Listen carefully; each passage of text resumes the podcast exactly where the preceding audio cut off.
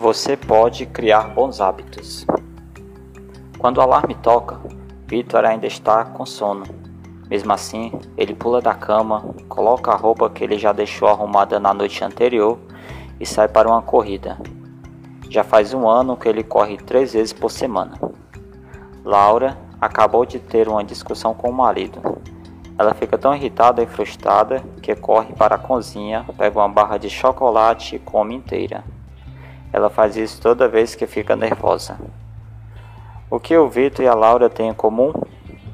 Eles talvez não percebam, mas agiram no piloto automático, influenciados por uma força muito poderosa, a força do hábito. E você? Gostaria de desenvolver alguns hábitos saudáveis? Pode ser que você queira praticar exercícios físicos regularmente, dormir mais ou conversar mais com parentes e amigos. Pode ser que você tenha vontade de se livrar de um mau hábito. Talvez queira parar de fumar, parar de comer besteira ou ficar menos tempo na internet. Pode-se dizer que um mau hábito é como uma cama quentinha no dia frio.